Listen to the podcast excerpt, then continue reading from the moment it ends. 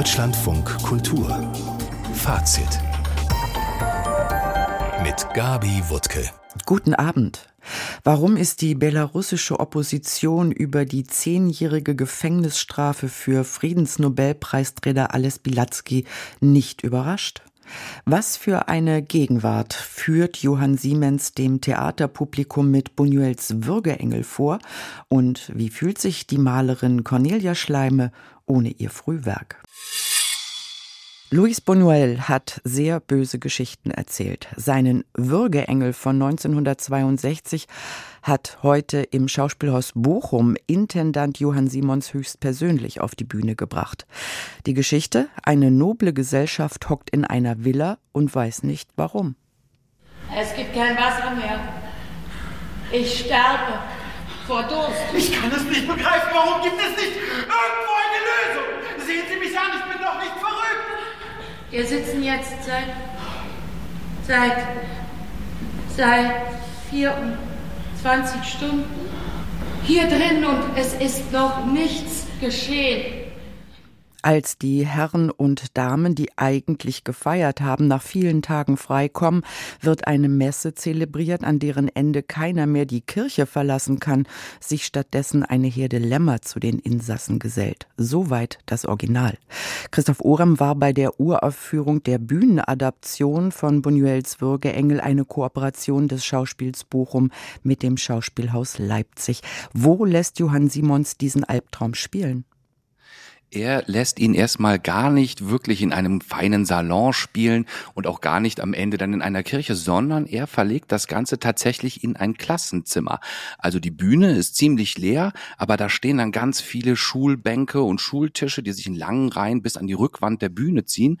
Und darauf sitzen eben fünf Ensemblemitglieder, die diese gesamte Gesellschaft dann auch im Laufe des Abends abbilden werden. Das heißt, wir haben hier also nicht ein riesiges Ensemblestück mit 20 20 Personen auf der Bühne, sondern es sind wirklich nur fünf, die sich dann übrigens auch mit ihren tatsächlichen SchauspielerInnen Vornamen ansprechen. Also die Sandra ist dann auch die Sandra. Und das heißt, hier wird so eine Verschränkung von Rolle und Figur schon einmal vorgenommen. Über diesen Bänken und Stühlen hängt eine sehr breite Leinwand und darauf wird ein Live-Videobild geworfen. Für mich so eine Reminiszenz daran, dass es hier natürlich auch um eine Filmvorlage geht. Das hilft aber auch immer wieder so die Aufmerksamkeit auf die kleinen Gesten, auf die Blicke und auf die Hände, die da überlebensgroß draufgeworfen werden, zu richten. Die Kamera übrigens, wie von Geisterhand, fährt sie an der Bühnenrampe von links nach rechts sehr langsam. Das ist wirklich toll anzuschauen, was da so passiert. Und das Ganze dann noch eingerahmt von zwei Live-MusikerInnen auf zwei Orgeln. Links so eine klassische Kirchenorgel, würde ich sagen. Und rechts so eine Orgel, Hammond-Orgel nennt die sich. Die stammt so aus der Musik der 70er Jahre. Und an die 70er Jahre sind dann auch tatsächlich die Kostüme angelegt. Also schon im Anzug. Ein Frack ist auch dabei. Und dann, das muss ich noch sagen, als wirklicher Augenfang, als Farbtupfer Sandra Hüller in einem Kleid, ich sag mal zwischen Koralle oder Rosa im Farbton, mit einer durchsichtigen Handtasche. Darin, ich saß weit vorne, konnte ich erblicken, ein Reisepass, also dieses weinrote Reisepass-Ding und ein paar Dollar. Eigentlich alles, was man braucht, um sich auf den Weg zu machen. Aber auf den Weg machen kann man auch in dieser Bühnenadaption sich nicht, denn auch diesen Raum, diesen Klassenraum, diesen Schulraum kann hier niemand verlassen. Die Musiker erklären aber den Untertitel dieser Inszenierung, nämlich Psalmen und Popsongs, ja? Ja, Psalmen und Popsongs, dazwischen also spielt es sich ab, zwischen Bachmotetten und Chorellen und eben Songs von Billie Eilish oder auch Mariah Carey von Sandra Hülle auch wirklich hervorragend gut intoniert und sehr ironisch gesungen, während sie sich auf dem Boden räkelt und mit ihren Beinen an einem der Herrschaften sich versucht emporzuziehen. Sehr lustig gemacht, also wie man sich das jetzt erklären soll, dass hier eben Bachmotetten auf Choräle treffen. Was bleibt einem noch, wenn man gar nichts mehr hat, wenn man in einer ausweglosen Situation ist? Natürlich der Glaube Glaube und natürlich auch das Gebet und der Gesang. Und so erkläre ich mir diese äh, Bach-Motetten und Choräle und natürlich auch die Popsongs. Da kann man sagen, das ist vielleicht die neue Sinnsuche im Glauben, die neue Sinnsuche im Starkult, die hier stattfindet. Im Großen und Ganzen bleibt es aber so, dass die Musik ein Bruch ist, die in so verschiedene Szenen immer wieder reinfällt. Also wir haben ja diese Filmvorlage. Angela Obst, die Dramaturgin, hat daraus einen ziemlich kompakten Text geschaffen, der auch viel mit Wiederholungen arbeitet arbeitet. Wenn man die Vorlage der Würgeengel, also diesen Film jetzt nicht wirklich gerade präsent hat oder kennt, dann sind einem viele dieser kurzen Dialoge, vier, fünf Sätze, sechs, sieben Sätze, die sich äh, hin und her geworfen werden, dann bleibt einem das ein bisschen kryptisch. Wer spricht hier? Worum geht es hier? Wenn man den Film noch präsent hat, dann weiß man noch eher, aha, hier ging es um den alten Dirigenten, der vielleicht auch so eine patriarchale, überkommene Kunst noch symbolisieren möchte, wenn man möchte. Dadurch, dass das aber hier alles so sehr zurückgedampft ist, ist dieser Abend deutlich weniger konkret in so einer Richtung zu lesen, dass hier irgendetwas für etwas anderes steht. Es geht also mehr darum, hier so ein Gefühl zu transportieren, das Gefühl der Ausweglosigkeit. Bonuel hat das ja als eine Dystopie in Schwarz-Weiß gedreht. Niemand möchte mit einem dieser Menschen tauschen, die nicht wissen, warum sie ein Haus nicht mehr verlassen können, die nicht verstehen, warum ihnen keiner hilft, die dann in der Kirche quasi und ewig grüßt das Murmeltier erleben. Nun arbeitet Simons ja gerne mit Bühnenklassikern ohne aktuelle Bezüge. Ist denn jetzt hier sowas wie Pandemieerfahrung auf die Spitze getrieben zu sehen oder gibt es eine umfassendere Botschaft? Ich würde behaupten, dass hier tatsächlich, wie er es auch vorher in Interviews selbst gesagt hat, da ist man natürlich immer schon etwas voreingenommen, wenn man so einen Abend dann auch sieht, aber diese ähm, Erstarrung einer von Krisen geplagten Gesellschaft, die lässt sich hier schon wirklich rauslesen. Was ich auch hier berührend finde und schön finde, ist, dass er dieses Mal auch ein Mittelwelt und sogar eine Art Ausweg aufzeigt. Und zwar spielt auch ein Kind mit hier. Und dieses Kind kommt in diese absurde Situation, diese skurrile Situation herein und und hält zwei Schulvorträge. Einmal über das Meerestier Perlboote und einmal darüber, wie sich ein Bienenstaat eigentlich organisiert, dass er einfach auch weiterziehen kann. Und das sind natürlich so augenzwinkernde Momente, die zum Beispiel nochmal das Motiv der Schule, in dem man sich da ja befindet, aufgreift, die aber auch zeigt, naja, wir sind hier in einer Schule, hier wäre der Ort, wo die Zukunft gestaltet wird und wo man auch Veränderungen ansetzen kann. Das ist tatsächlich hier konkreter, als ich es bei anderen Arbeiten von Johann Simons mal so wahrgenommen habe. Hat er Sie mit dieser Inszenierung ins Herz getroffen oder eher verwirrt? Beides kann man auf jeden Fall sagen. Sandra Hüller ist eine Schauspielerin, die auf dieser Bühne, in dieser Inszenierung auch wieder ein Erlebnis ist. Das ist schon mal etwas, was einen natürlich mitnimmt. Der Abend jetzt selbst ist tatsächlich so, dass ich ihn wahrgenommen habe in seinem äh, eklektischen Charakter, der ganz vieles aufruft und nebeneinander herlaufen lässt, der immer wieder in diesen Wiederholungen sich aufbäumt gegen das Absurde, der es dann aber letztlich natürlich nicht schafft, zu irgendeinem Ergebnis zu kommen. Und es ist auch so, dass hier zwar Elemente auch einem Orientierung geben, aber im Grunde Grunde diese nicht aufeinander aufbauen. Und hier ist dann schon vielleicht der Fall, dass der Effekt, dass man eben sagt, hier ist eine Erstarrung und diese Erstarrung zeige ich auch, dass sie dazu führt, dass dieser Abend eben dann nicht wirklich einen Zug hat und auch einige Längen aufweist. Auf der anderen Seite sind hier auch wieder einige sehr gelungene, sehr schöne und tiefgehende Bilder auf dieser Bühne zu sehen, die eigentlich niemanden unberührt lassen dürften. Christoph Orem nach der Premiere von Buñuels Würgeengel inszeniert von Johann Simons am Schauspiel Bochum. Am 10. März ist dann in dieser Kooperation Premiere in Leipzig. Vor drei Monaten wurde er mit dem Friedensnobelpreis geehrt. Ales Bilatsky, Mitbegründer der belarussischen Menschenrechtsorganisation Wiesner, Literaturwissenschaftler und Strafgefangener. Heute ist der 60-Jährige in Minsk zu zehn Jahren Gefängnis verurteilt worden, weil er mit geschmuggeltem Geld öffentliche Unruhe finanziert habe, so die Urteilsbegründung. Die belarussische Philosophin Olga Sparaga ist in Wien. Sie gehörte vor zweieinhalb Jahren zum Rat, der die großen Proteste gegen Alexander Lukaschenko koordinierte und verließ ihre Heimat nach 15 Tagen Haft. Schönen guten Abend. Guten Abend. Zehn Jahre Gefängnis ist dieses harte Urteil für Sie an die belarussische Opposition oder an das Ausland gerichtet, um zu signalisieren, Lukaschenko kümmert keinen Friedensnobelpreisträger. Ich denke, das sind Signale für die Gesellschaft und für die Weltgemeinschaft das ist natürlich ein Teil von den Schritten, die Lukaschenka ständig macht, weil die Verfolgungen von Belarusinnen gehen weiter. Jeden Tag werden die Menschen festgenommen, durchgesucht, wegen Proteste 2020, wegen der Solidarisierung mit der Ukraine was die Leute, die mit Vesna verbunden wurden, anbetrifft, so wurde Marfa Rabkova zum Beispiel Menschenrechtsaktivistin und Leiterin von Freiwillige im September 2020 für 15 Jahre Lager verurteilt.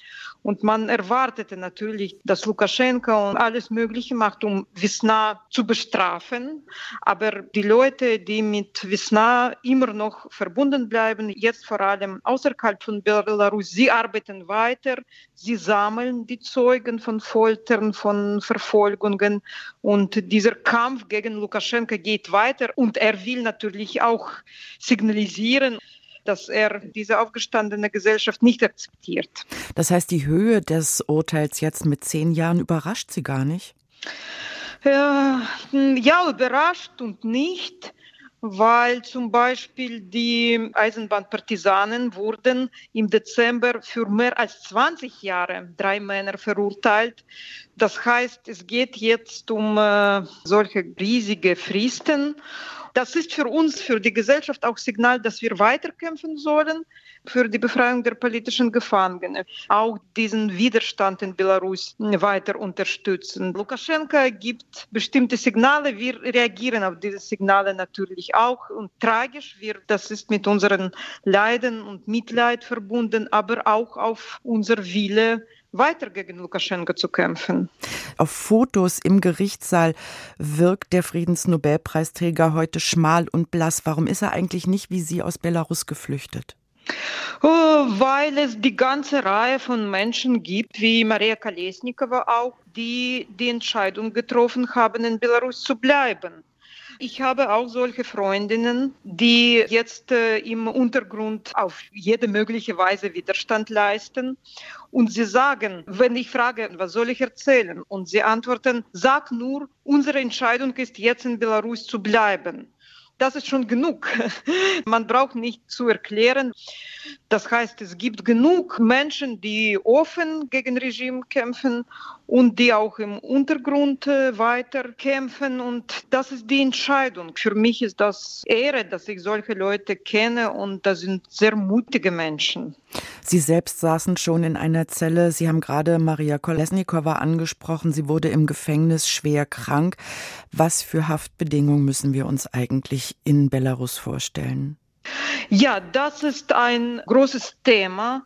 Es geht natürlich um die Foltern in den Gefängnissen. Und eine Form ist, dass die Menschen rechtzeitig medizinische Hilfe nicht bekommen. Und das passierte im Fall von Maria Kolesnikova. Sie war lange Zeit in der Einzelzelle. Sie hatte Probleme mit der Gesundheit und man hat ignoriert, bis sie eine Operation brauchte. Zum Beispiel im Dezember eine Frau ist gestorben im Lager, weil sie rechtzeitig medizinische Hilfe nicht bekommen hat. Und das ist, das ist systematisch. Mindestens 1500 politische Gefangene soll es in Belarus geben. Noch in diesem Monat will die UN dazu einen Bericht vorlegen. Wir nehmen hier wahr, es gibt das Regime Lukaschenko, es gibt die Opposition, die zu weiten Teilen ins Exil fliehen musste, es gibt die, die ausharren, die, die jetzt im Gefängnis sitzen. Wie steht es denn sozusagen mit dem Rest der Gesellschaft? Wie nehmen Sie die Stimmung in Belarus über Ihre Kontakte wahr? Alles, was wir sehen, das alles zeigt, dass die Leute mit der Politik von Lukaschenko nicht einverstanden sind. Sie sind gegen, sie sind böse, sie sind noch böser geworden, weil Lukaschenko Co-Aggressor in diesem russischen Krieg gegen Ukraine ist.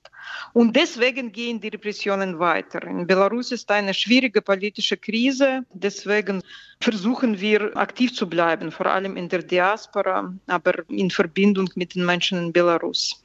Was Ihren Kampf angeht, Beunruhigt es Sie eigentlich sehr, dass jetzt Dokumente geleakt wurden über eine mögliche russische Annexion von Belarus? Ähm, ja, ich habe einige Expertinnen gehört äh, zu diesem Thema und es gab solche Dokumente auch früher. Man versteht natürlich, dass Russland auf verschiedene Wege jetzt äh, gegen ehemaligen sowjetischen Republiken für verschiedene Pläne entwickelt, nicht nur gegen Ukraine. Ja, wir nehmen das in Zusammenhang mit der Kriegssituation, mit den Ereignissen 2020. So haben wir wahrgenommen die Unterstützung von Putin in dieser Form. Ist der Friedensnobelpreisträger 2022 für Sie vergleichbar mit Alexei Nawalny? Ja, natürlich, das sind die wichtigsten Personen. Für mich sind natürlich, ich bin im belarussischen Kontext und irgendwie diese belarussische Heldinnen ich bin näher zu diesen Heldinnen. Was Heldinnen aus anderen Ländern anbetrifft, ich solidarisiere mich, aber so ein Mitleid und Verbindung fühle ich natürlich vor allem mit meiner Gemeinschaft. Wenn ich das ehrlich sage, ja, für mich ist Bilatsky wie Maria Kolesnikova sind eine große Persönlichkeiten sagt die belarussische Philosophin Olga Sparaga, die in Wien lehrt und lebt. Ich danke Ihnen für Ihre Zeit. Alles Gute. Ja, danke Ihnen auch. Fotografien, die wie Schnappschüsse wirken. Nan Golden ist Meisterin, mit dieser Form künstlerische Unmittelbarkeit herzustellen. Eine Dichterin des Bildes ist sie heute in der Berliner Akademie der Künste genannt worden, denn dort ist die Amerikanerin sechs Monate vor ihrem 70. Geburtstag mit dem Käthe-Kollwitz-Preis für ihr Lebenswerk ausgezeichnet worden. Simone Reber war bei der Verleihung und hat mit Nan Golden gesprochen, die vor 30 Jahren einige Jahre in Berlin gelebt hat. Was hat sie denn ähm, gesagt, warum sie in kalten Kriegszeiten nach Berlin gezogen ist? Ja, Nan Goldin hat sich ja eigentlich schon als Teenager aufgelehnt gegen die Konventionen äh, des Lebens in der Vorstadt, hat ihre Familie verlassen, hat sich eine neue Familie gesucht bei den Drag Queens oder der queeren Szene in Boston, in Bangkok oder eben auch in Berlin. Die Fotografin jetzt, eben fast 70 Jahre alt, geht ein bisschen gebückt, wie so viele Fotografinnen und äh, äh, wie äh, sie äh, bekannt wurde, wie bekannt sie in Berlin noch heute ist, das hat man gesehen, äh, dass eine Stunde vor der Preisverleihung eine riesige Schlange sich um die Akademie äh, beugte, be, äh, wand. Und äh, bis heute hat sie eigentlich noch Kontakte in Berlin. In den 80er Jahren hat sie gesagt, war Berlin genauso wie New York ein Zufluchtsort, einfach für alle, die es in der Provinz nicht mehr ausgehalten haben. It was like New York. It was a city in a country und sie sagt, sie hat sich sofort mit der Stadt verbunden gefühlt. Alf Bold, damals Leiter des Kino Arsenal, hatte sie eingeladen, 1984 ihr Werk zu zeigen. Und sie sagt, sie hat sich sofort verliebt in Alf Bold, in das Arsenal und in die Stadt. Fazit hat ja schon über die Ausstellung berichtet, die die Akademie Nan Golden gerade ausrichtet. Wie sehen Sie die Menschen auf den Fotografien?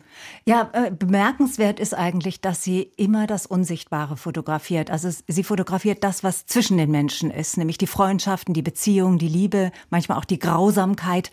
Es ist immer die Nähe und der Stoff, aus dem die Nähe ist, der die Nähe fühlt und atmet, das ist die Haut. Und die kam in den Bildern immer wieder zum Ausdruck. Sie kann manchmal kühl und glatt wirken, mal pudrig, warm und zart.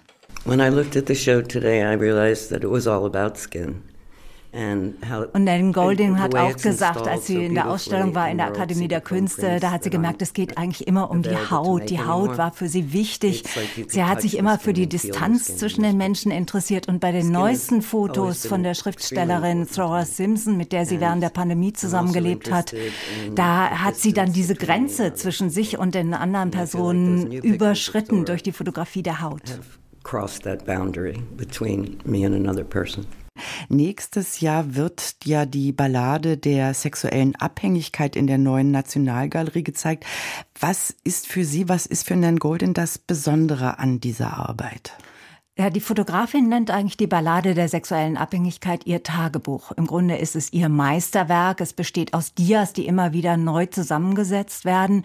Es handelt von Liebe, Gewalt, von Drogen, Rausch und versammelt all die Menschen, denen Nan Golden begegnet ist. Und bei ihr sind Begegnungen eben immer auch Beziehungen, mit denen sie Tage und Nächte verbracht hat.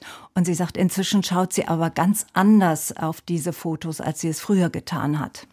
When I watch the ballad, of sexual dependency.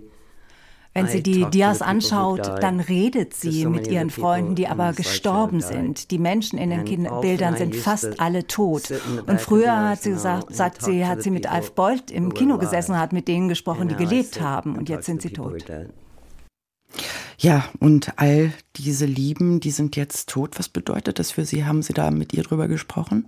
Nan Golden sagt, es ist eigentlich eine ganze Generation gestorben. Eine Generation, die eben Freiheit versucht hat, die diesen Aufbruch versucht hat, natürlich immer sehr nah am Risiko gelebt hat. Die einen sind an AIDS gestorben, die anderen sind an Drogen gestorben und die Welt, sagt Nan Golden, wäre eine andere, wenn diese Menschen eben noch am Leben wären. I would say if my friends hadn't died,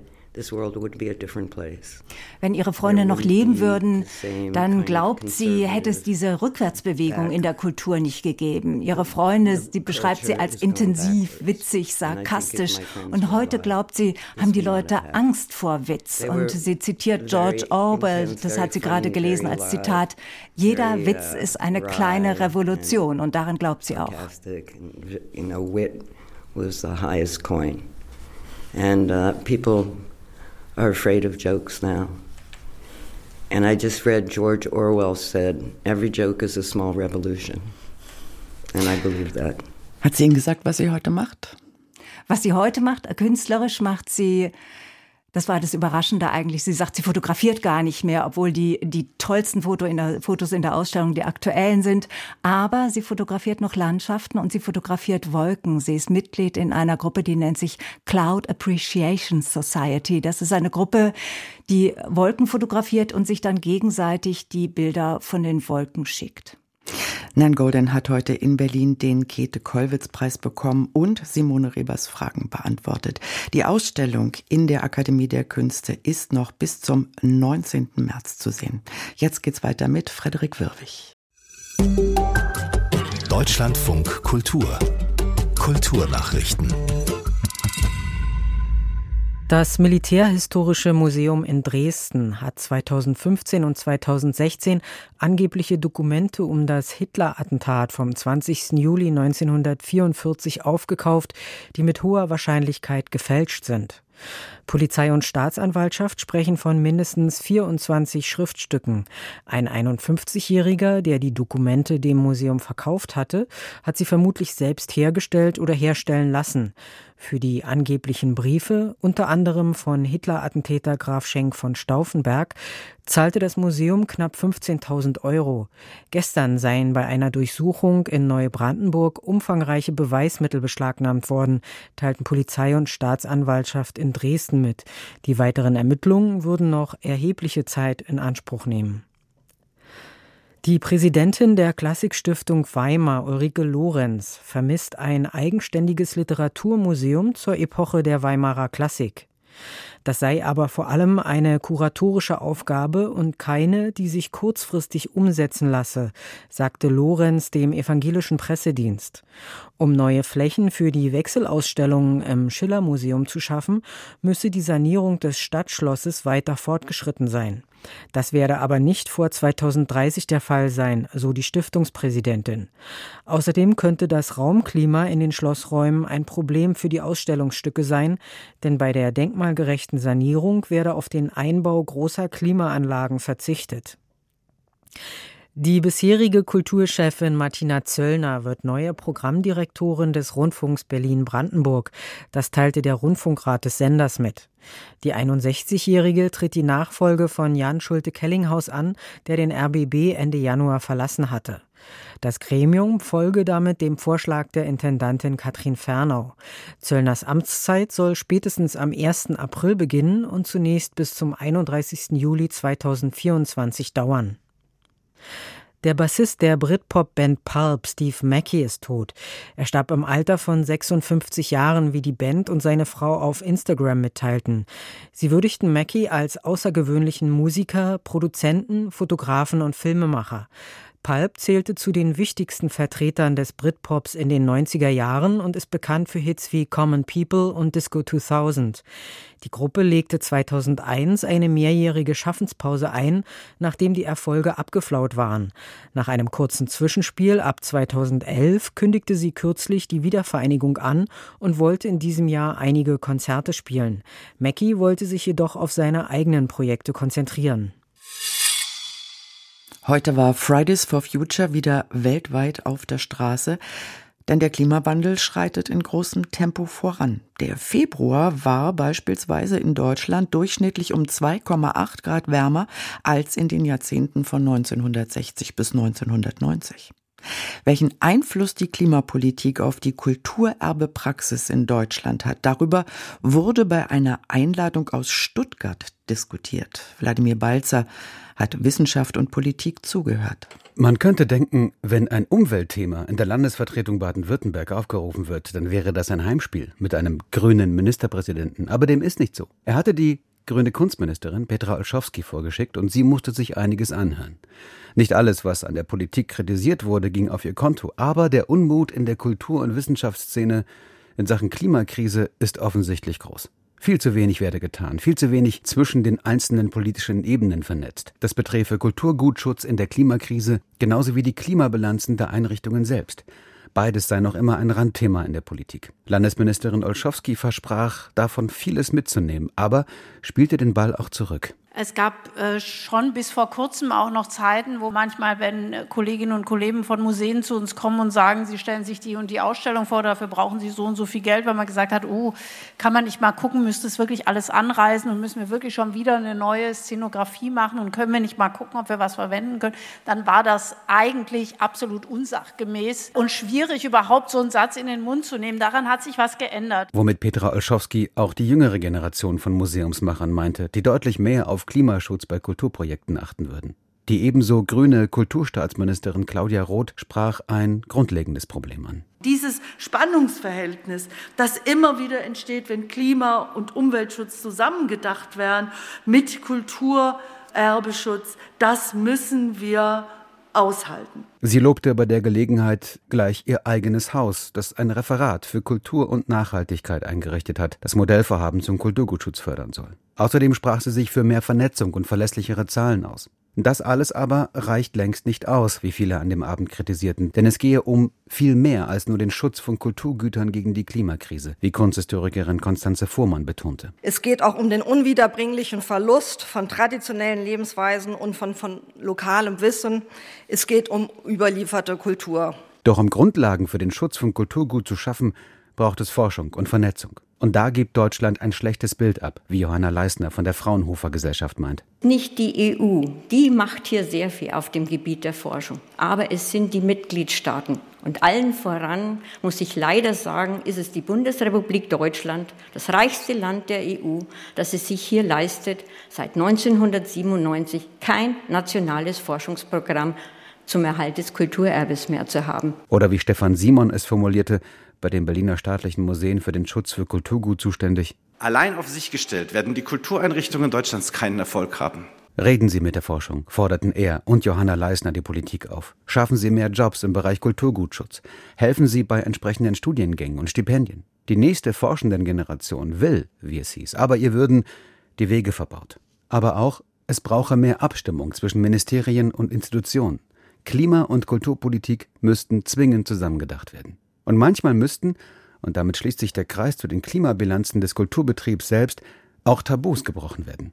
Stefan Simon, selbst bei den staatlichen Museen, hält den ambitionierten Bau des Berliner Museums der Moderne für falsch, weil zu schädlich fürs Klima. Ich kann mir einfach nicht vorstellen, wieso wir gerade heute das klimafeindlichste Museum unserer Geschichte bauen müssen.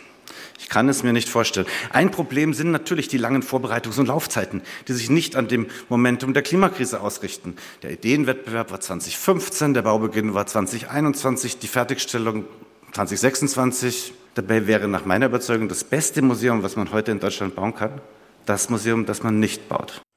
Kunst, Kulturerbe und die Klimapolitik. Zusammenfassung einer Diskussion.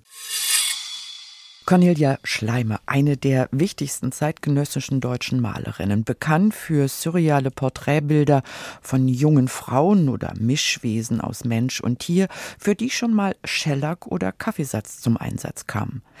Im Juli wird die gebürtige Ostberlinerin 70. 1981 war ihr in der DDR verboten worden auszustellen. 1984 reiste sie in den Westen aus. Das meiste ihrer Kunst blieb zurück. Nun gratulieren ihr das Albertinum und die Städtische Galerie Dresden die Stadt, in der sie studierte, zum Geburtstag. Carsten Probst, was von ihrer unverwechselbaren Kunst ist denn in der Städtischen Galerie zu sehen?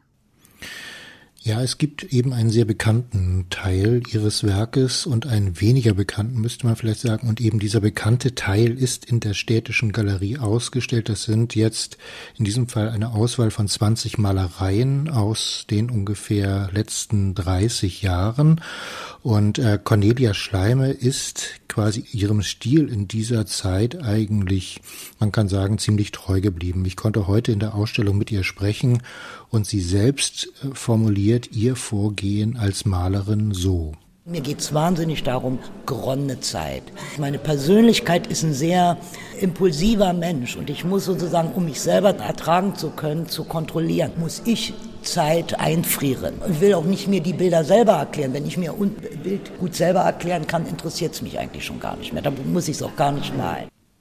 Ja, auf einem Gemälde zum Beispiel in dieser Ausstellung sieht man das Gesicht einer jungen Frau mit so brav gescheiteltem dunklen Haar, aber hinter ihrem Kopf erhebt sich so der schwarze Schatten eines Raben und die Frau fixiert den Betrachter auch aus dem Bild heraus mit ihren Blicken und gleich auf hat sie eine Pistole in der Hand, die direkt eben auch auf den Betrachter zielt.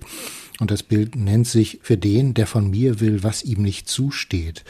Im Selbstporträt als Schaf, einem anderen Bild, zeigt Schleime sich so im geblümten Bikini mit Zigarette und Schafskopf oder in Rotkäppchen von 2020 sieht man von hinten eine Reiterin auf ihrem Pferd durch einen knorrigen Wald reiten. Die Frau trägt eine leuchtend rote Kappe und in ihrem Rücken sitzt dann auf dem Sattel auch noch ein weißer Hase. Also man kann vielleicht zusammenfassen, dieses ganz charakteristische, unverwechselbare ist diese Figuren, die Gesichter, die Umgebung, das alles wirkt sehr grafisch, sehr hyperrealistisch wie verfremdete Fotografien eigentlich tatsächlich so, sie sagte es ja eben so wie eingefroren, wenn man sie beim Wort nehmen will, aber die Bildmotive sind eigentlich das totale Gegenteil. Das sind rätselhafte, surreale Welten aus ihren Träumen, sagt Schleimer auch selber, die sich auch gar nicht richtig entschlüsseln lassen und beides ebenso die Irrationalität der Traumwelt und die rationale Strenge ihrer Malerei, die ringen beständig in ihrem Werk miteinander. Gibt es auch überraschend Unbekanntes? Ja, es gibt überraschend Unbekanntes. Der unbekanntere Teil ist das Frühwerk von Cornelia Schleime, das eben noch in der DDR entstanden ist. Davon ist ein Teil, muss man sagen, in einer kleinen Zusatzausstellung im Albertinum zu sehen, vor allem frühe Filme und Fotografien von Performances. Diesen historischen Background kann die Städtische Galerie schon aus Platzgründen nicht liefern, aber der ist wichtig, weil Schleimes malerisches Frühwerk ja größtenteils verloren gegangen ist, als sie 1984 die DDR verließ. Filme und Fotografien von Performances, die sind entstanden, als sie in der DDR schon Ausstellungsverbot hatte und die konnte sie dann auch, weil sie klein genug waren, im Gepäck mitnehmen bei ihrer Übersiedlung nach Westdeutschland. Und in diesen Performances, Selbstinszenierung, wie sie sagt, reagiert sie eben schon auf die damalige Situation in der DDR. Sie zeigt sich mit einer Plastiktüte über dem Kopf, so als ob sie erstickt werden soll oder nackt und gefesselt. Dass ihr malerisches Werk dann aus dieser Zeit vernichtet wurde, sagt sie, das hat sie dann erst sehr viel später erfahren, als sie schon im Westen war. Das war natürlich ein Schock aber ich fing an, große Bilder zu malen mit sehr viel Improvisation, weil ich äh, wenig Geld hatte, sozusagen das nachzuholen, ne, was da verloren gegangen ist. Also man kann nicht den Dingen, die weg sind, hinterher trauern. Das bringt nichts. Ich habe auch schon davor, ich habe immer Dinge verloren und gewinne aber was. Deshalb nachtrauern geht gar nicht. Ne? Da bleibt man kleben. Heißt das andersrum auch, Carsten Probst, dass anders als bei anderen Künstlerinnen und Künstlern der Wechsel von Ost nach West spurlos an ihr vorübergegangen ist?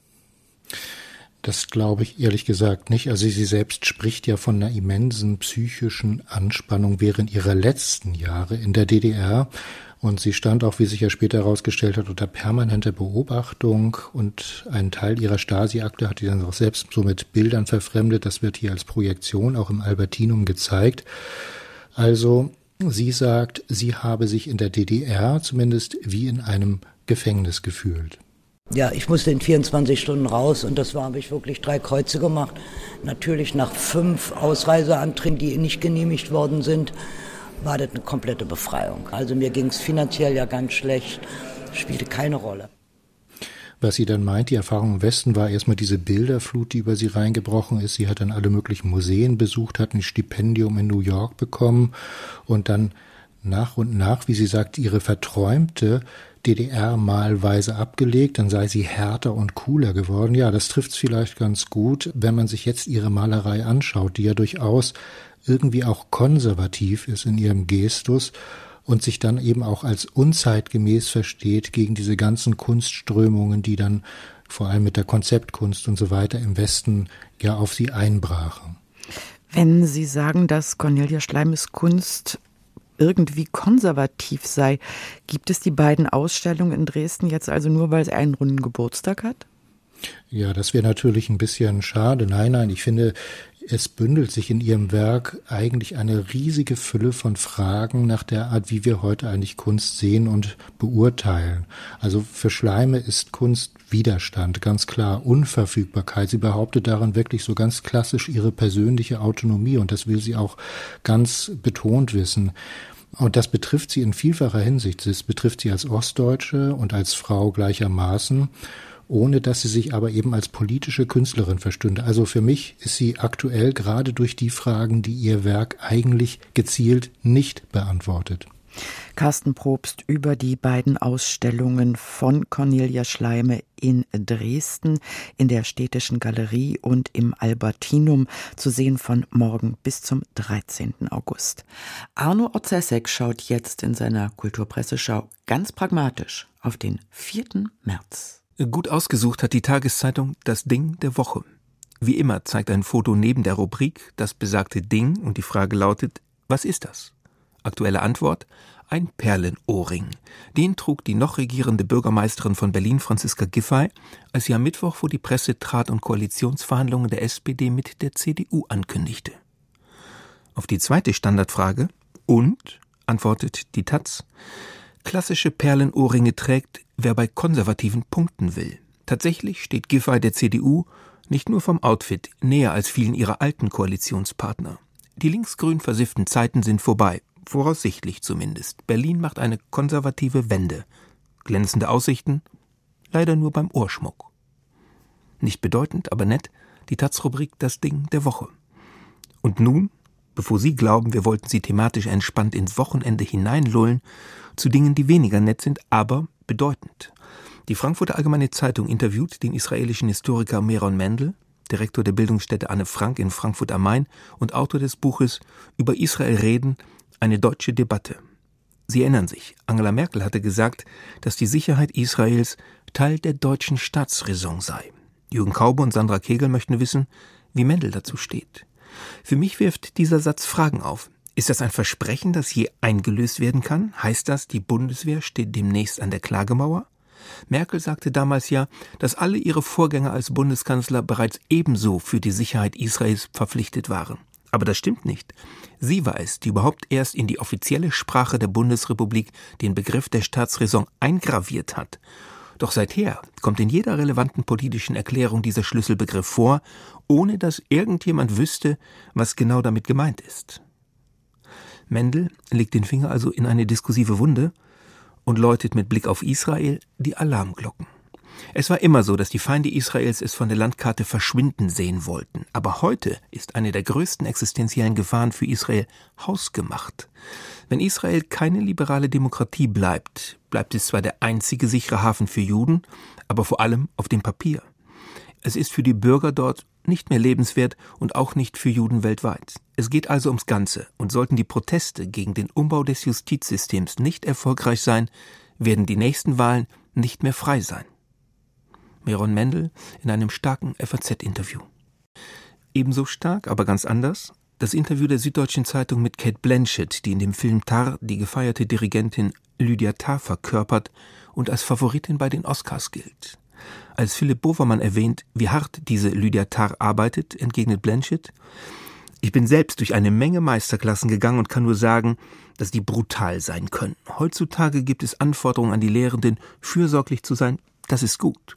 Als ich diese brutalen Erfahrungen gemacht habe, musste ich mich selbst wieder zusammensetzen. Niemand fühlt sich gern unwohl, aber das ist der Ort, an dem Musik entsteht, an dem Kino entsteht, die Malerei, die Bildhauerei. Unzeitgemäße Worte von Kate Blanchett, die auf Bovermanns Bemerkung, sie gelte als eine der gefragtesten Schauspielerinnen der Welt, restlos cool reagiert. Bei wem denn? Bei meiner Mutter? Im Augenblick vielleicht. Nächstes Jahr ist es jemand anderer. Es ist alles so flüchtig. Deshalb liebe ich auch das Theater. Puff, schon ist es vorbei und lebt nur noch in den Erinnerungen der Menschen. Für den gefragtesten bayerischen Ministerpräsidenten der Welt hält sich unbestreitbar Markus Söder, der laut SZ mit Blick auf die Wahlen im Herbst schon wieder heiß läuft. Darum hat Roman Deininger eine ganzseitige Gebrauchsanweisung zur Wahrung der geistigen Gesundheit verfasst. Sarkastisches Resümee. Der einzige Weg aber, der CSU ihren kulturellen Sonderstatus zu nehmen, wäre, sie konsequent zu ignorieren. Und das ist uns ja auch heute wieder vorbildlich gelungen. Sollten Sie übrigens nicht wissen, wie Sie Abwechslung in Ihren Speiseplan und den Ort der Nahrungsaufnahme bringen können, die Taz empfiehlt per Überschrift Hummer in der Badewanne. Arno Otzessigs Kulturpresseschau, das war Fazit mit Gabi Wuttke.